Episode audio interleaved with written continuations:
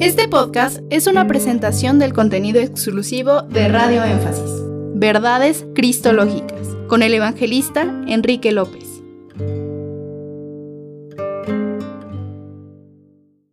Muy buenas tardes, está sintonizando Radio Énfasis en la Verdad, un manantial de bendiciones para tu vida. Este programa es Verdades Cristológicas, un espacio en donde estudiamos y reflexionamos desde la perspectiva bíblica sobre el personaje más importante y trascendental en toda la Biblia, que es el Señor Jesucristo. Bienvenido pues a este programa, soy Enrique López y comenzamos nuestra andadura con el favor de Dios leyendo en el libro de Apocalipsis en su capítulo 2, comprendidos los versículos del 18 hasta el 28. Hoy nos toca reflexionar y comentar sobre el mensaje de Jesús a la iglesia en Tiatira. Vamos a leer, pues, comenzando en el versículo 18, y escribe al ángel de la iglesia en Tiatira, el Hijo de Dios, el que tiene ojos como llama de fuego y pies semejantes al bronce bruñido, dice esto, yo conozco tus obras, y amor, y fe y servicio, y tu paciencia, y que tus obras últimas son más que las primeras. Pero tengo unas pocas cosas contra ti, que toleras que esa mujer Jezabel, que se dice profetiza, enseñe y seduzca a mis siervos a fornicar y a comer cosas sacrificadas a los ídolos. Y le he dado tiempo para que se arrepienta, pero no quiere arrepentirse de su fornicación. He aquí yo la arrojo en cama y en gran tribulación a los que con ella adulteran, si no se arrepienten de sus obras de ella y a sus hijos heriré de muerte, y todas las iglesias sabrán que yo soy el que escudriña la mente y el corazón, y os daré a cada uno según vuestras obras, pero a vosotros y a los demás que están en Tiatira, a cuantos no tienen esa doctrina y no han conocido lo que ellos llaman las profundidades de Satanás, yo os digo, no os impondré otras cargas. Pero lo que tenéis, retenedlo hasta que yo venga. Al que venciere y guardare mis obras hasta el fin, yo le daré autoridad sobre las naciones y las regirá con vara de hierro y serán quebradas como vaso de alfarero, como yo también la he recibido de mi Padre y le daré la estrella de la mañana.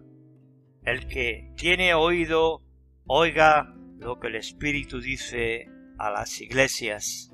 Hablemos primeramente de la ciudad de Tiatira. Era una ciudad de menos importancia entre las siete ciudades que encontramos en el libro de Apocalipsis. Esta ciudad estaba situada sobre la frontera de Misia e Ionia, y se encontraba también rodeada de ríos, los cuales populaban las sanguijuelas. La característica más sobresaliente de esta ciudad era su prosperidad económica, debido en gran parte a los gremios colectivos como eran los alfareros, curtidores, tejedores, tintoreros, fabricantes de ropa, etc. Fue de esta ciudad de donde vino la hermana Lidia, aquella vendedora de púrpura que fue la primera convertida de Pablo en Europa, como encontramos en el libro de los Hechos, capítulo 16, versículo 14, que nos dice, entonces una mujer llamada Lidia, vendedora de púrpura, púrpura de la ciudad de Tiatira, que adoraba a Dios, estaba oyendo, y el Señor abrió el corazón de ella para que estuviese atenta a lo que Pablo decía. Bendito sea Dios. Ahora bien, el nombre y la ciudad de Teatira tiene que ver mucho con esta cuarta edad de, eh, la, de, la iglesia, o conocido también como cristianismo, ¿verdad? Entonces, eh, hay unos elementos espirituales en cuanto a esta edad que tienen relación con la religión de Teatira, ya que en Teatira se adoraba a Apolo Tirinaios. Esta religión estaba mezclada con la secta de la adoración al emperador. Apolo era considerado el dios del sol y también el que seguía en poder a su padre en Zeus. Fue conocido como el separador de maldad y gobernaba sobre la ley religiosa y la expiación.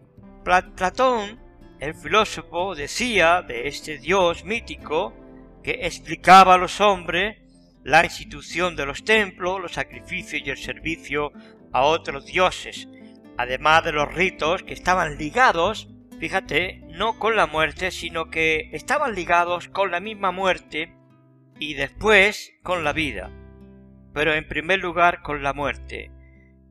Se comunicaba su conocimiento del futuro y la voluntad de su padre Zeus a los hombres por medio de videntes y de oráculos. En Teatira este rito fue conducido por una conocida profetisa que se sentaba sobre una silla de tres patas y entregaba los mensajes mientras ella entraba en trance. Esta religión tenía un dominio extraordinario y un gran poder. Este poder consistía eh, no en que dominaban los misterios, sino en un hecho, y es que nadie podía pertenecer a esos gremios los cuales, claro, ofrecían a la gente su vivienda sin que pertenecieran al templo donde se adoraba a Apolo. Cualquier hombre que se negaba a participar de las fiestas idólatras y aquellas orgías licenciosas era excluido de estos gremios de trabajo en aquel primer siglo. Por tanto, para pertenecer a la vida social y comercial de la ciudad, uno tenía que ser un adorador pagano e idólatra de este dios y de esa religión.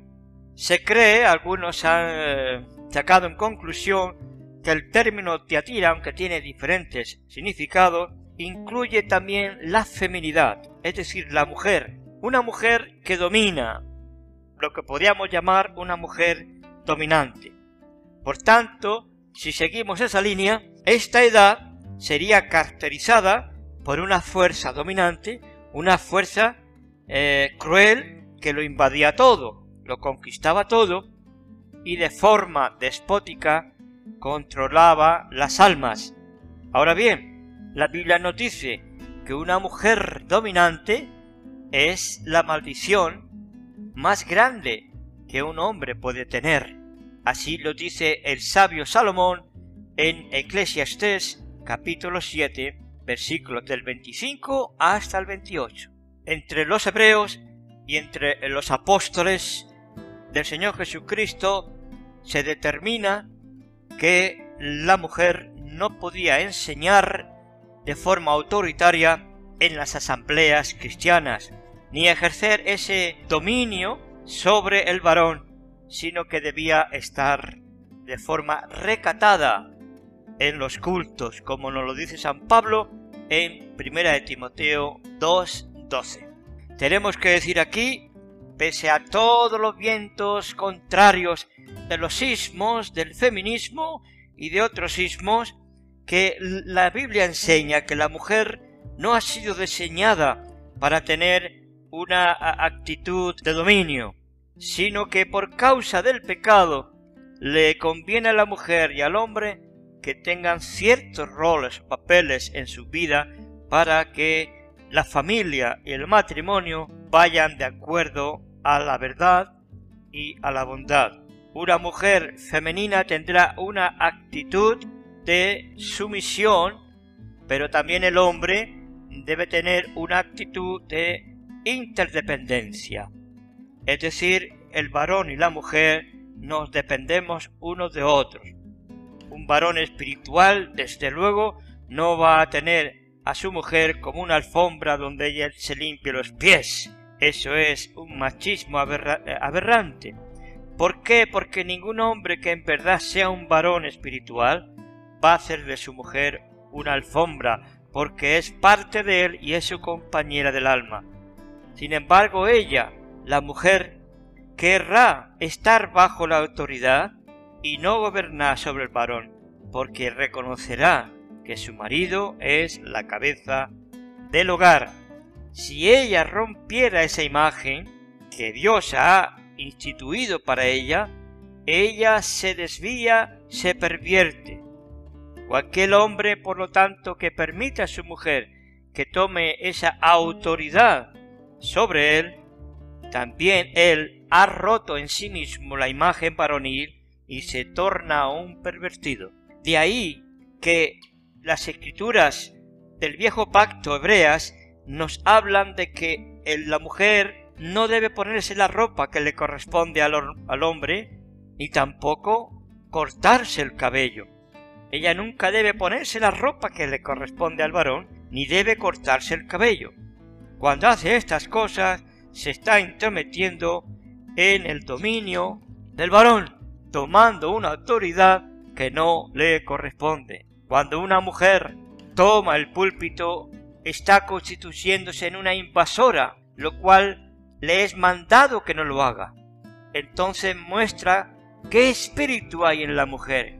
Siendo una mujer dominante, se constituye en una mujer antipalabra o anticristo.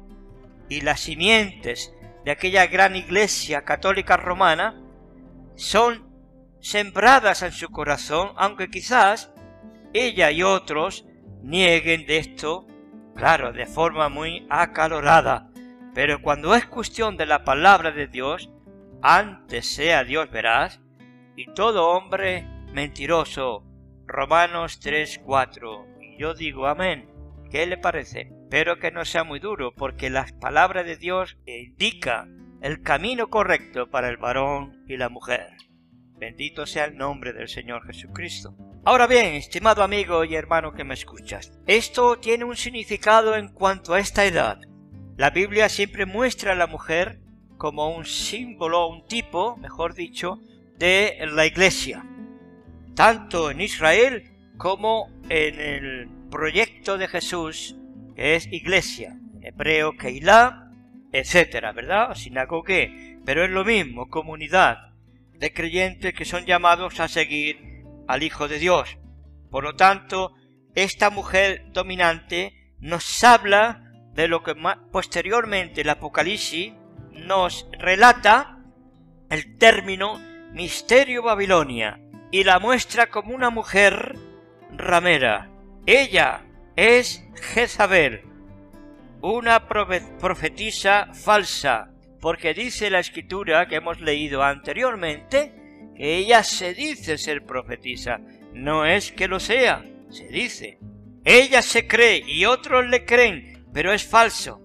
¿Por qué? Porque la mujer verdadera es sumisa a Dios. Cristo es la cabeza de la iglesia. Ella nunca tiene otra palabra fuera de la de Él, ni pensamientos fuera de lo de Cristo, y no es guiada más que por el Espíritu de Cristo. Amén. Yo digo amén a la palabra de Dios, no a lo que yo digo, sino a la palabra de Dios. Ella ha echado fuera esa palabra y ha destruido las Biblias y los documentos que eran muy importantes de aquella gente piadosa de la antigüedad que fueron quemados y destruidos o confiscados. Sí, por allí, por los sótanos del Vaticano, hay inmensidad de documentos que ni ellos mismos saben que están, que fueron confiscados a través de los siglos. Ella, ese falso cristianismo, esa mujer iglesia dominante, ha dado muerte a los que predicaban la verdad y se ha apoderado incluso de reyes, príncipes y naciones, dominando ejércitos y sobre todo la conciencia de la gente. y sin embargo insiste que ella es el verdadero cuerpo de Cristo y que sus líderes papas son los vicarios de Cristo. Ella ha sido completamente seducida por el diablo y en cambio ahora ha llegado a ser la seductora de otros. Ella es la novia de Satán y ha producido sus religiones, sus sectas de hijos bastardos. Ella ha dominado a través de las edades del oscurantismo.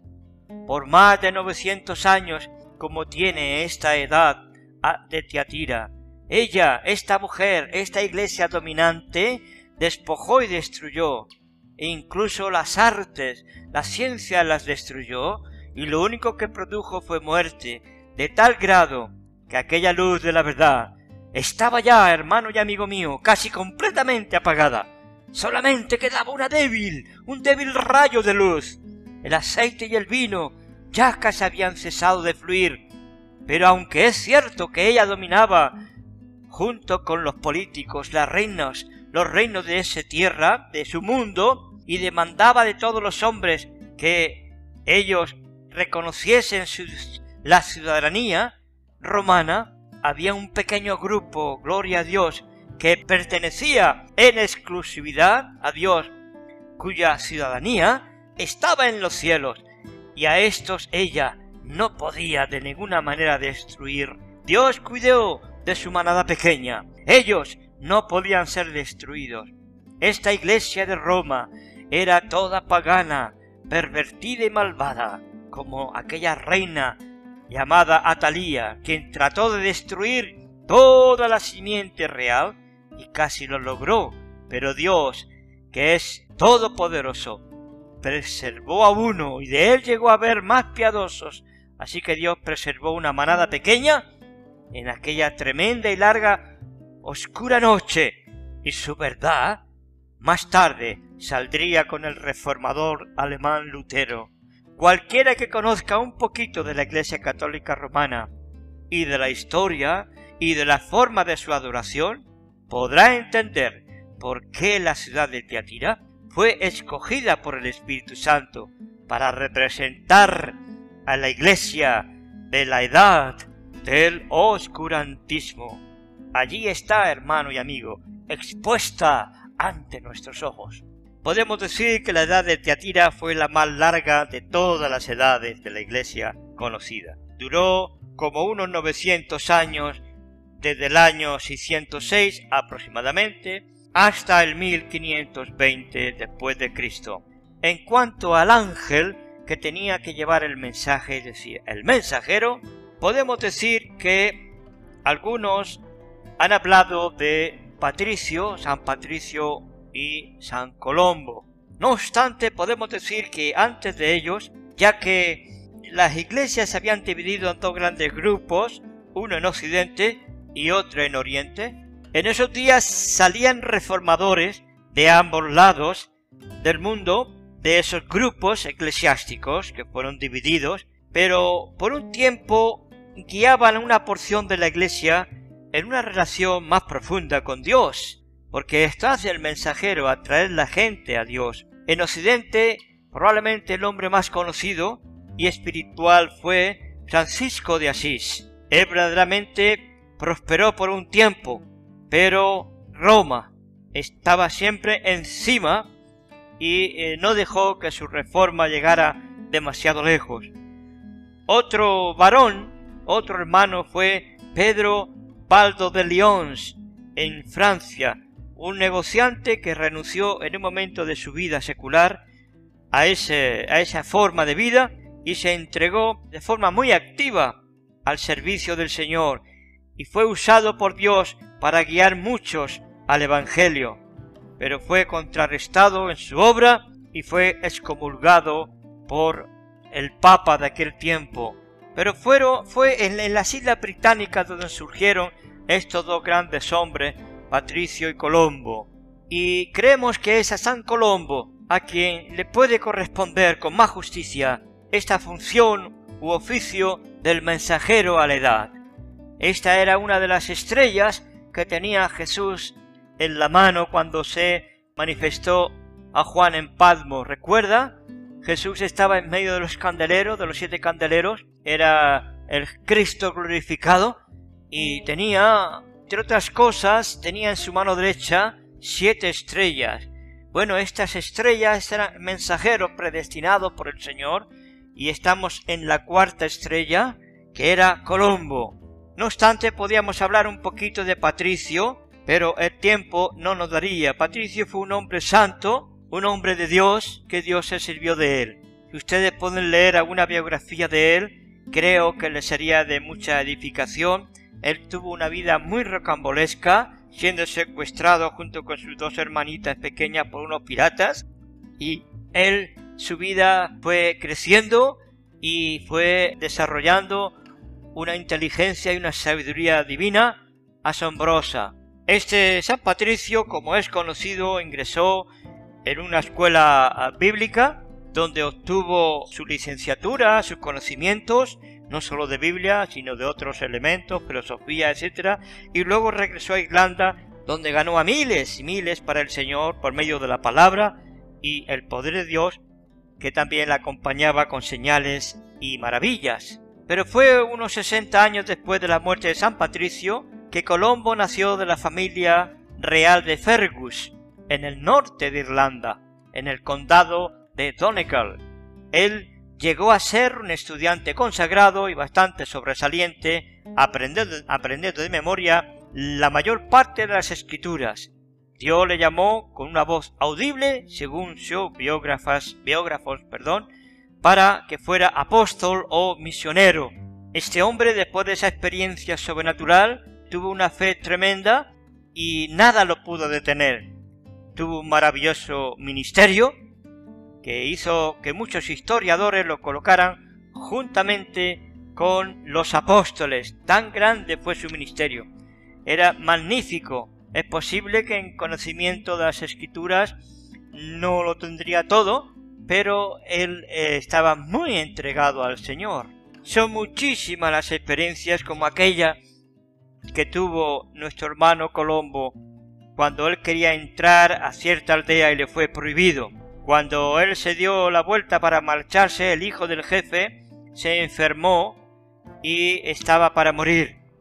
Buscaron a Colombo, lo llamaron, y cuando ofreció él su sencilla oración de fe, aquel hijo del jefe, el niño, fue sanado de forma instantánea y el pueblo entero se abrió para ser evangelizado por la palabra de Dios muchas maravillas ocurrieron, señales y maravillas en la vida y ministerio de Colombo de Irlanda.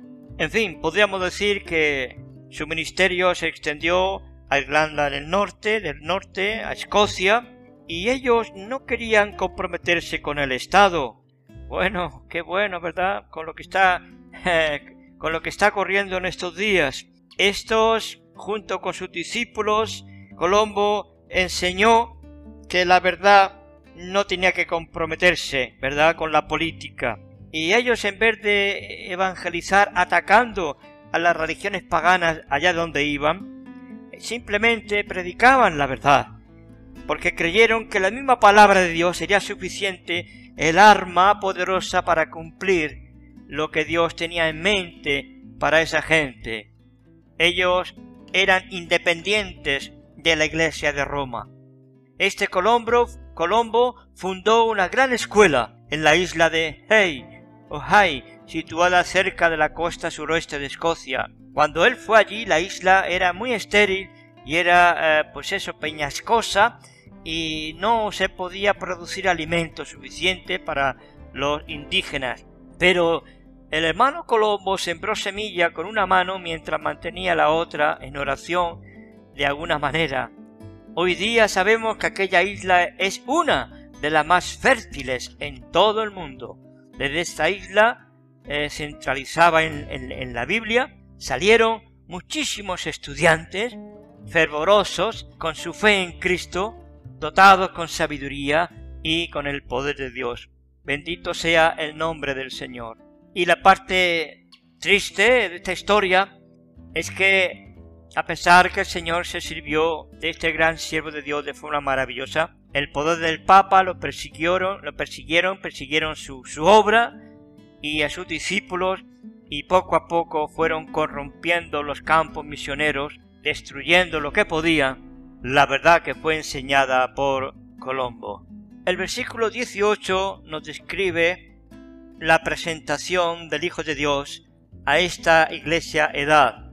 El Hijo de Dios, el que tiene ojos como llama de fuego y pies semejantes al bronce bruñido, dice esto. Jesucristo lo vemos aquí como una revelación de la deidad a esta edad de Teatira. Es que Jesús es el Hijo de Dios. Fue conocido en los días de su carne como el gran profeta, Hijo de hombre. Pero después de resurrección es conocido como Hijo de Dios, glorificado, con los ojos como una llama de fuego y pies semejantes al bronce bruñido. Esa, esa mirada del Verbo encarnado, como una llama de fuego capaz de penetrar en lo más profundo del corazón humano. Vemos también esos pies semejantes al bronce bruñido, que nos muestra esa estabilidad y esa permanencia de la providencia divina. Como está escrito en Hebreos 13:8, Jesucristo es el mismo ayer y hoy y por los siglos. El verso 19 nos habla de las características de aquellos cristianos de Tiatira que eh, se eh, caracterizaban, caracterizaban, perdón, por sus buenas obras, amor, fe, servicio, paciencia y crecimiento, por cuanto sus obras últimas eran más que las que habían hecho al comienzo. Nos resulta evidente que las buenas obras de los cristianos son los atributos de Cristo Jesús. No es suficiente, amigo y hermano, para que el cristiano se mantenga en su posición como tal, sino que el propósito divino para nuestras vidas al llamarnos al arrepentimiento y a la fe es que crezcamos y nos desarrollemos. Por eso es que el Señor Jesucristo encomia a los creyentes de Teatira, por cuanto sus obras actuales en el seguimiento de Cristo eran mayores que las primeras. El Evangelio de nuestro Señor Jesucristo no puede darse donde no reina la caridad, el amor o las obras de beneficencia que glorifican al amado del alma. Tampoco puede darse el fruto del Espíritu Santo donde no reina la paciencia. Sin embargo, había entre ellos un pecado, una enfermedad espiritual que les estaba amenazando con la muerte, con la muerte eterna. Es interesante también el encomio de Jesús cuando dice, conozco tu servicio. Jesús nos dijo que aquel que es sobre todo es el que es, es el siervo de todos. Amén. Es el que sirve el que vale. Podemos afirmar que todos los hombres de la historia que en verdad llegaron a ser grandes fueron siervos de su prójimo, aquellos, por lo contrario, que demandaron ser servidos, que oprimieron, que siempre tuvieron como meta estar a la cabeza de todos. Todos ellos han terminado en vergüenza. Aún los más ricos han sido condenados por Dios al no haber utilizado sus riquezas y bienes de forma correcta. Pero fíjese usted, hermano y amigo, en la historia, y notará que aquellos que en verdad fueron algo grande, a la vez fueron los que sirvieron a otros. La historia nunca podrá alabar a aquellos por los cuales se hizo mucho, pero para siempre alabará a aquellos que hicieron mucho por otros. Amén. Ahora podemos entrar un poco sobre la reprensión encontramos en el verso 20, pero tengo unas pocas cosas contra ti, que toleras que esa mujer Jezabel, que se dice profetiza, enseñe y seduzca a mis siervos a fornicar y a comer cosas sacrificadas a los ídolos. Ahora, tenemos que entender algo fundamental que ya lo dije, eh, creo que la semana pasada, si la memoria no me falla, que en realidad, para entender la historia de la Iglesia y las edades de la cristiandad, tenemos que discernir esta realidad de dos iglesias, aunque en cada edad el Espíritu Santo habla a las dos como si fueran solamente una. He ahí el secreto. El Espíritu habla, el Espíritu de Dios, como si fuera una, pero en realidad hay dos iglesias Esto es el énfasis que queremos dar a nuestros estudios. Ahora pues, ¿cuáles serán las iglesias que no conocen la verdad de Dios? Son aquellos que proceden de la vid falsa, porque los verdaderos creyentes ciertamente saben que el juicio comienza en la casa de Dios, y siendo ellos temerosos de Dios, se juzgan a sí mismos para así no ser juzgados. Ahora, ¿por qué es que Dios llama a estas iglesias sus iglesias, aunque son de la vid falsa? La verdad del asunto es que sí son cristianos, pero no son cristianos de espíritu, son cristianos de la carne. Están llevando, pues, su nombre en vano. Son cristianos que honran a Dios con sus labios y enseñan doctrinas que son mandamientos de hombres simples, pero no de Dios, como dice Marcos 7, 7. Son cristianos nominales y pertenecen a la iglesia. Un islámico es un islámico porque cree en lo que enseña la teoría del Corán. Y cualquier religión lo mismo. Ellos, estos cristianos nominales, creen que Jesús es el Hijo de Dios, nació de una virgen, que fue crucificado y murió y resucitó y todo eso, ¿verdad? Pertenecen a la iglesia, pero no es un creyente verdadero o del Espíritu Santo. Pero sin embargo, está en la voluntad de Dios que el trigo y la cizaña crezcan juntos y no deben ser separados, excepto al final de los tiempos. Ese es el mandamiento de Dios. Un día de cuando se junten dicen que serán quemada la cizaña y el trigo será llevado al alfolí de Dios. Pero no es el tiempo. Así que el Espíritu Santo está hablando a este grupo mezclado. Por un lado, Él lo alaba, por otro lo está reprendiendo. Él ha dicho lo que es correcto al verdadero creyente. Ahora él mismo advierte a la vid falsa lo que debe hacer, si es que ha de ser justificada un día ante el Señor. En cuanto a la mujer Jezabel, pues ah, la mayoría eh, piensan que no es literal una mujer, sino que es un espíritu, una doctrina, una enseñanza que se había mezclado, ¿verdad? La muerte de la iglesia, recuerden la de Éfeso, pero sobre todo en Pérgamo, la anterior a esta, se entronizó en la doctrina de los nicolaitas, el diablo tomó parte en la iglesia, ¿verdad? De los hechos antiguos llegó a ser una doctrina bien consolidada y eso introdujo el paganismo. Ahora, en esta edad de Teatira, pasa a su propia profetisa, a su propia maestra, y allí continúa hasta que se halla algún día en el lago de fuego porque allí es exactamente donde va a encontrar su fin en la muerte segunda o la aniquilación.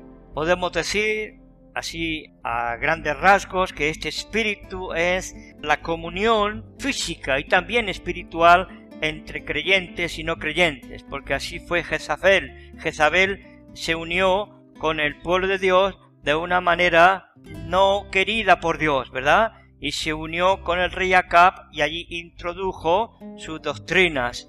Deuteronomio 7.3 y 4 nos dice claramente, no emparentarás con ellas, es decir, con las naciones paganas, no darás tu hija a su hijo ni tomarás a su hija para tu hijo, porque desviará tu hijo de en pos de mí y servirán a dioses ajenos, y el furor del Señor se encenderá sobre vosotros y te destruirá pronto.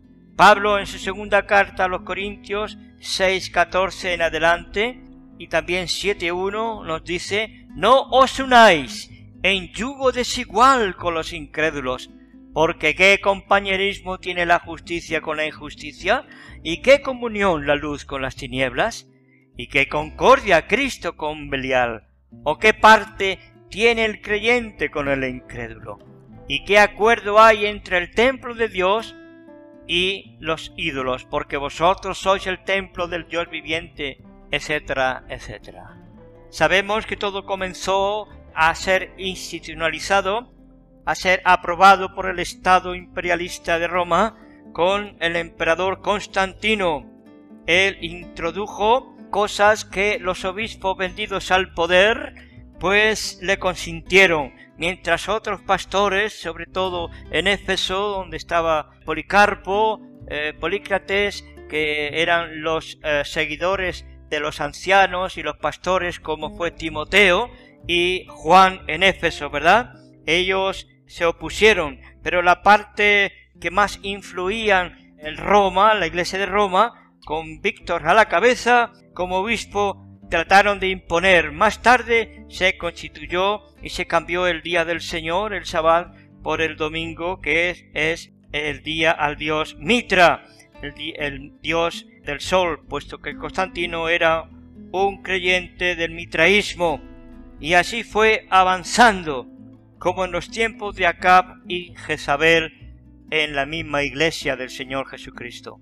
La iglesia se fue organizando y se fue denominando y de ahí salieron enseñanzas falsas. Fue Jezabel quien eh, persiguió a los predicadores y a los profetas creyentes en la unidad de Dios, aquel gran yo soy el que soy. Y ella hizo matar a esos profetas, sacerdotes, y persiguió a la gente que adoraba a Dios, porque no se arrodillaban para adorar a Baal, el dios fenicio. Y eso es exactamente lo que esta mujer eh, espiritualmente, esta iglesia falsa hizo. La iglesia católica romana, ella mató a todos aquellos que no se sujetaban ante la autoridad de sus papas, aquellos que desearon mejor la palabra de Dios que las palabras de los hombres, fueron perseguidos y asesinados generalmente con métodos muy crueles. Pero esta mujer iglesia que aplicaba la muerte, ella misma estaba muerta y no lo sabía. No había nada de vida en esta iglesia y ninguna señal de Dios jamás salió de ella.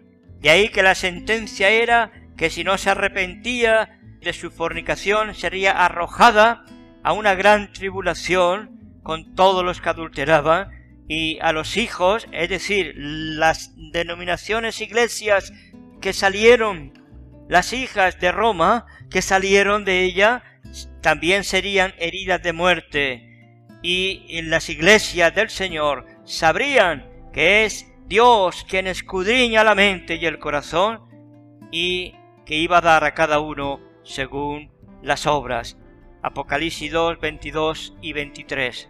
En realidad este espíritu jezabelino, esta iglesia Jezabel, tenía siempre esa soberbia de, creer saber más que nadie y tener un especial vía hacia Dios a través del gnosticismo, eh, afanada por llegar a conocer las profundidades de Dios por ellos mismos, con su propia sabiduría y credos, sus vanas sutilezas de la especulación carnal intelectual, que tanto ha distanciado al hombre de la verdad de Dios.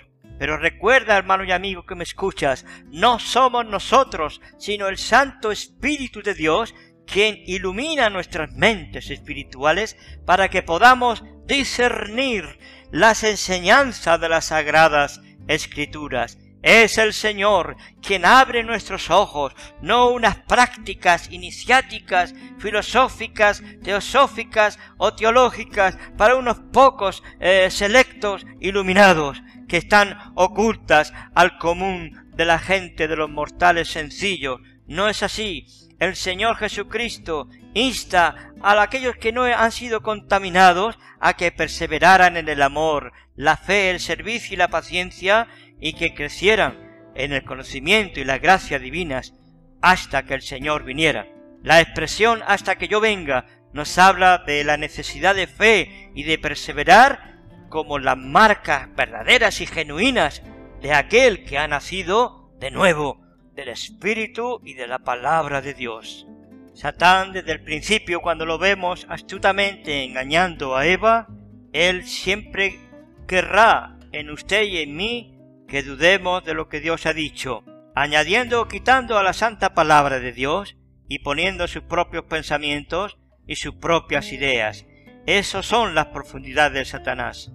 Es esta edad donde entraron en esas profundidades y se manifestaron los frutos de esa profundidad diabólica, los cuales fueron mentiras, asesinatos, y crímenes horribles hechos en el nombre de Jesús. Ahora ya para terminar vamos a comentar sobre las recompensas como está escrito en los versículos 26 al 29. Leámonos de nuevo. Al que venciere y guardare mis obras hasta el fin, yo le daré autoridad sobre las naciones, y las regirá con vara de hierro y serán quebradas como vaso de alfarero, como yo también la he recibido de mi Padre. Y le daré la estrella de la mañana. El que tiene oído oiga lo que el Espíritu dice a las iglesias. Ahora nos dice que el que venciere y guardare mis obras hasta el fin, según las sagradas escrituras, según estas palabras del Espíritu, respecto a las obras, el Señor se está esforzando con un propósito y es hacer que los suyos vean su opinión, la opinión del Señor de las obras justas. Esto lo menciona él cuatro veces. Ahora, dice que aquel que sigue haciendo sus obras fielmente hasta el fin, a él le será dada una potestad sobre las naciones, y será fuerte y será capacitado y gobernará con Shedaká, con justicia, y podrá resistir cualquier situación, aun del enemigo más peligroso, que por él será quebrantado si es necesario hacerlo. Esa demostración de un régimen de poder será semejante al del mismo Hijo de Dios.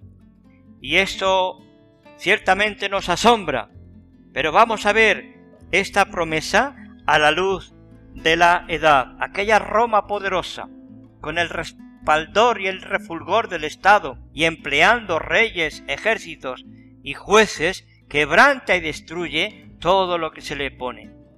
Ella mató a millones y tiene hambre de matar a otros millones si no se arrodillan ante su autoridad papal de forma intolerante cuando ella puede puede quitar o quitar o poner rey. Ella tiene influencia en las conciencias y también en la economía. Aunque a usted quizás esto le parezca algo exagerado, aún hoy día es así. Las obras de este falso cristianismo son las obras del diablo que toma el nombre de Jesús, porque ella asesina y miente, así como el diablo es padre de mentira. Pero viene el día, dice el Señor, traed mis enemigos ante mí y matadlos. Entonces cuando su justa indignación, la indignación divina, caiga sobre esos blasfemos, será cuando los justos estarán con su Señor. Los justos, viniendo con él en gloria, nos dice las Escrituras, destruirán a aquellos que destruyeron la tierra e hicieron ruina a los santos de Dios. Esta era la edad de volver la mejilla, era la edad de un sufrimiento terrible. Pero viene un día, gracias a Dios, cuando la verdad prevalecerá. ¿Y quién podrá resistir su fuego y permanecer salvo? Solamente los redimidos del Señor. Como dice Apocalipsis 22, 16, yo soy la raíz y el linaje de David la estrella resplandeciente de la mañana. Esa es la segunda promesa, como dice la segunda carta del apóstol Pedro en su capítulo 1, versículo 19. Hasta que el día esclarezca y el lucero de la mañana salga en vuestros corazones. La estrella de la mañana, en su sentido literal, se trata del planeta Venus, el cual en determinadas épocas del año aparece de forma deslumbrante en el firmamento en el este, en la parte oriental. Daniel, en su libro profético y apocalíptico, también nos habla de aquellos entendidos que van a brillar como brilla las estrellas. Los sabios de Israel nos dijeron que toda la escritura es conocida como la gran parábola de Dios. Y es que la gran parábola de Dios, la palabra, es empleada como instrumento del nombre del Señor para llevar la luz del Señor hasta los confines de la tierra, que es decir, su conocimiento y su voluntad a los demás hombres. Estos entendidos son quienes disciernen cuándo, el cuándo de las cosas, es decir, la circunstancia los momentos propicios para completar esa paz y esa armonía integral del espíritu, del alma y del cuerpo que produce el perdón de los pecados y el don de la vida eterna. Esa pacificación es la paz de Dios, ese gran shalom que produce una armonía con Dios, con el prójimo y con uno mismo. Esa es la paz del Señor que cede a todo conocimiento de la carne y que es imposible sin la iluminación divina. Ahora bien, Jesús mismo es esa estrella de la mañana. El Espíritu está haciendo una promesa a los escogidos de las edades de este oscurantismo terrible en relación a sí mismo y luego por las edades por porvenir. Como ya hemos mencionado en otras ocasiones, Jesús se identifica estrechamente con el mensajero de cada edad. Los mensajeros reciben de él la revelación de la palabra para su edad, en conformidad a la necesidad y la luz de esa edad. Esta revelación de la palabra saca del mundo a los escogidos de Dios y los coloca en una unión completa con Cristo Jesús.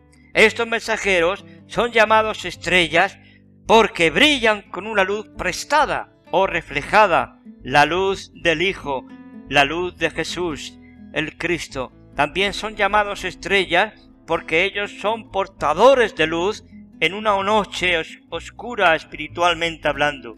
Así que que en la oscuridad del pecado estos mensajeros traen la luz de Dios al pueblo del Señor. Bendito sea el nombre de Cristo. Aleluya. Esta es la edad del oscurantismo, Tiatira. Y era especialmente oscuro porque la palabra del Señor estaba casi enteramente escondida de la gente. El conocimiento del gran Dios altísimo casi había cesado. La muerte se llevó también a gran miles de, eh, de creyentes fieles en la fila de la casa del Señor, que estaba casi destruida. Las cosas de Dios estaban en su nivel más bajo hasta nuestra fecha y parecía que Satán iba a conquistar al pueblo de Dios. Si en alguna ocasión alguna gente ha tenido necesidad de una promesa, de una tierra donde hubiese, no hubiese noche, hermano, esa fue la gente de la edad del oscurantismo. Por eso es que el Espíritu Santo les consuela con la promesa de la estrella de la mañana. Él les está diciendo que la estrella mayor, Jesús de Nazaret, quien mora en una luz a la cual ningún hombre puede allegarse, en el reino futuro, Él va a iluminar a ellos por medio de su presencia personal. Él ya no estará utilizando esas estrellas o mensajeros para dar la luz en la oscuridad. Será Él mismo en persona, Jesús, hablando con ellos, cara a cara, mientras Él comparte su reino con ellos. Es la estrella de la mañana que se ve cuando la luz del sol empieza a brillar. Cuando venga nuestro sol, nuestro Señor Jesucristo, no habrá ya más necesidad de mensajeros. Él mismo nos traerá su mensaje de gozo. Y a medida que Él gobierna su reino, nosotros vamos a ser copartícipes de ese reino viviendo en su presencia a la luz de la palabra. Esa palabra llegará a ser más y más brillante en nuestro día perfecto que nos viene. ¿Y qué más podríamos desear los creyentes sino al Cristo mismo? ¿No es Él, estimado hermano, el todo y el todo perfecto para usted?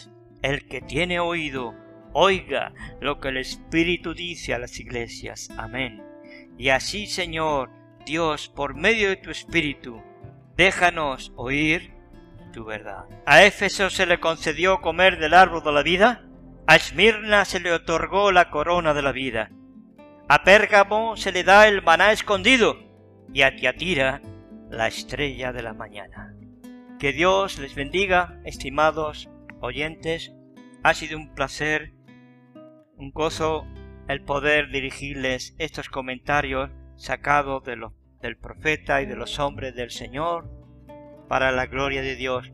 Ojalá usted haya entendido bien la perspectiva de las dos vides y del desarrollo de la vid verdadera y la vid falsa porque esto nos llevará al fin de los tiempos en que usted, si es un elegido y ha entendido la palabra, jamás será engañado por nada, porque Dios lo protegerá, porque usted salió de Dios y a Dios va. Dios les bendiga, vuestro hermano Enrique López se despide de ustedes. Shalom, shalom para todos.